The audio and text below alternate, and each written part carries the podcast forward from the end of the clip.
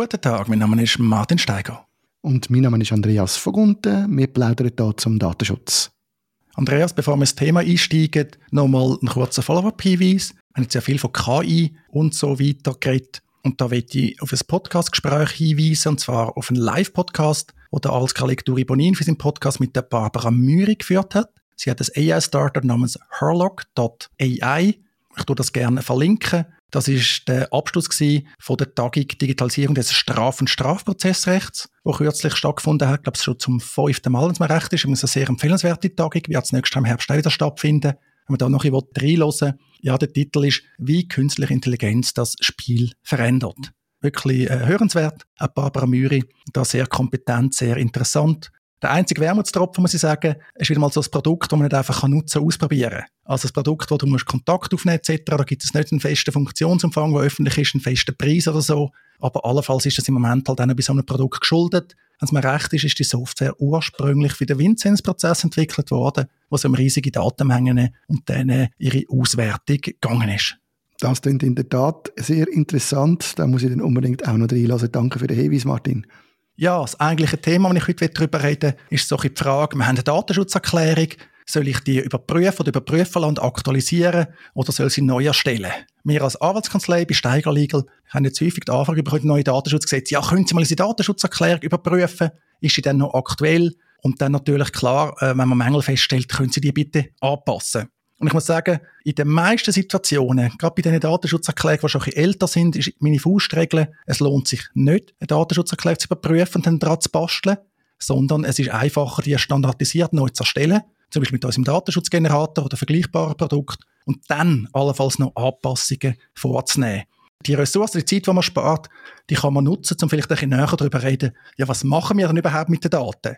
Weil eben häufig äh, ist immer noch so ein bisschen, ja, Hauptsache irgendeine Datenschutzerklärung, dann äh, sind wir gut abgesichert. Man will gar nicht so genau wissen, was macht man eigentlich. Oder gerade, es gibt Websites, jetzt eine live Website, wo irgendwie 30 äh, Drittdienste drin haben.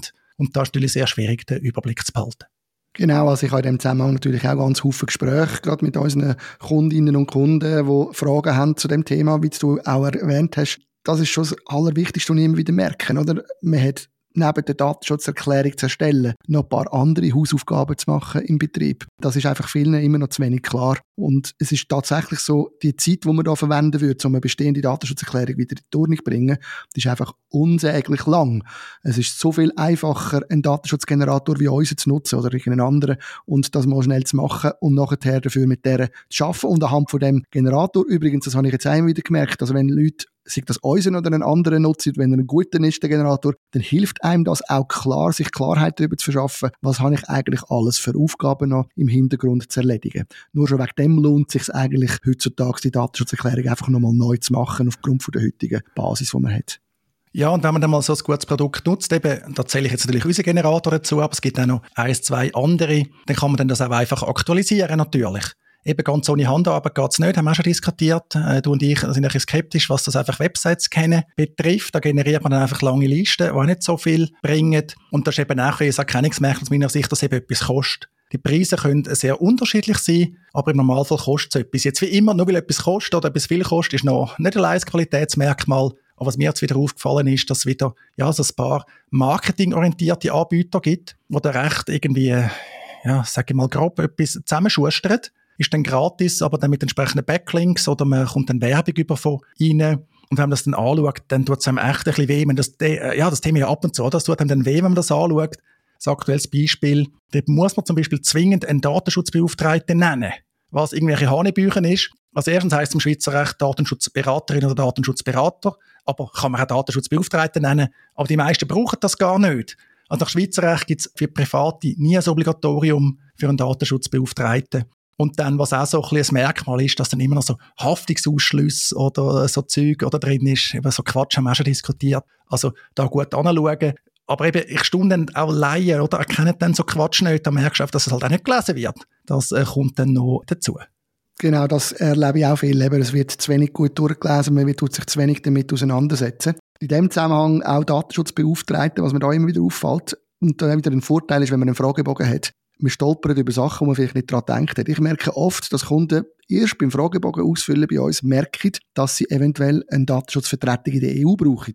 was nicht zu verwechseln ist mit dem Datenschutzbeauftragten oder Datenschutzberater. Viele machen die Verwechslung.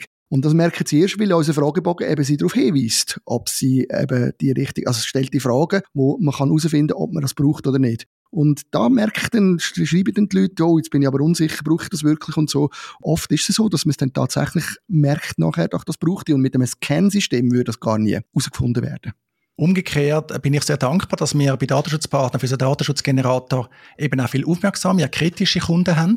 Also wir können dieses Produkt dadurch verbessern, dass es eben auch Leute gibt, die das tatsächlich lesen und uns dann auch Rückmeldungen geben oder zum Teil Rückmeldungen von Dritten, ein aktuelles Beispiel hat ein Kunde mir geschrieben und gesagt, ja, mit der Aufsichtsbehörde, die hat sich daran gestört, dass bei uns bei den Rechten der betroffenen Personen steht sinngemäß zumindest Recht auf Beschwerde und im Gesetz steht ja gar nicht von Beschwerde, sondern es ist eigentlich ein Anzeigerecht.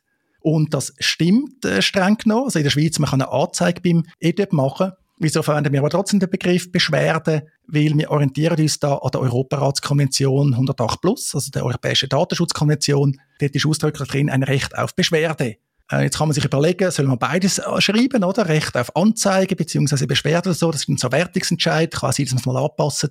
Aber das auch das Beispiel, dass es eben zum Teil schon sehr genau angeschaut wird. Das tut mir auch wichtig, weil, ja, man kann so Rechtstext schon durch Dritte machen lassen. Eben auch einen Anwalt beauftragen oder ein AI-Startup nutzen oder ChatGPT damit äh, beauftragen.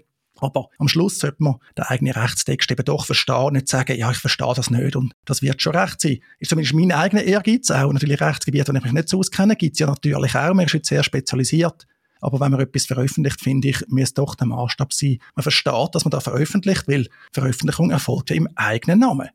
Genau. Und wenn man so etwas veröffentlicht, dann will man ja auch eigentlich das Gesetz einhalten. Man will die Leute informieren über wie dass man Personen, persönliche Daten bearbeiten, Personendaten bearbeiten und man will die Leute auch informieren, was für Rechte sie haben. Und in dem Zusammenhang ist auch ganz wichtig, dass man sich als betroffene Person kann bei jemandem melden und was mir letzte aufgefallen ist, und darum das auch noch als letzter Tipp eigentlich, schaut dafür, dass er, wenn er eine Datenschutzerklärung macht, dass es auch allen Leuten wirklich einfach geht, sich bei euch zu melden, wenn sie Fragen zum Thema Datenschutz haben. Weil ich habe kürzlich einen Kunden gehabt, der hat keine E-Mail-Adresse drauf da, nur eine Telefonnummer und auf dieser Telefonnummer kommt aber einfach immer ein Band, das heisst, heute zusammen, wir sind heute nicht dumm, probiere jetzt morgen wieder.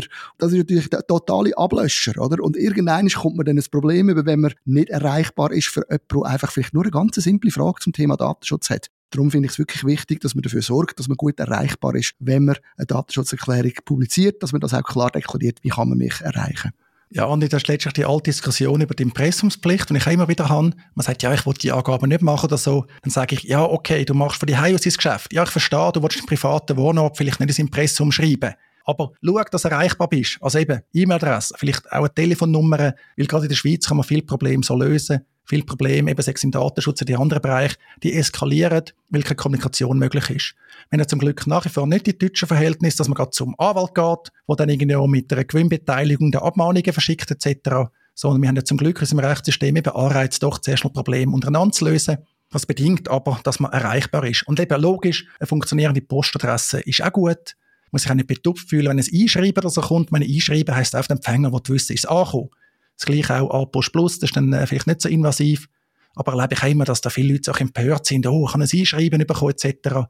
Eben ist auf der Form von Tracking. Dass äh, dann die gleichen Leute zum Teil, oder, versuchen das dann mit irgendwelchen windigen E-Mail-Diensten auch zu erreichen dass man sie sehen, ob etwas angekommen ist und so. Also da gibt es dann unterschiedliche äh, Maßstäbe oder doppelte Maßstäbe. Aber ja, erreichbar sein ist sehr wichtig. Man muss ja dann nicht reagieren, wenn man jetzt auf der angeschriebenen Seite ist. Muss man auch sagen, in der Schweiz oder Standardmittel, rechtliche Probleme, ja, Zeichen zu lösen, ist, dass man es aussitzt. Wenn man auf der entsprechenden Seite ist, was sich aussitzen kann leisten. Aber das ist ein anderes Thema.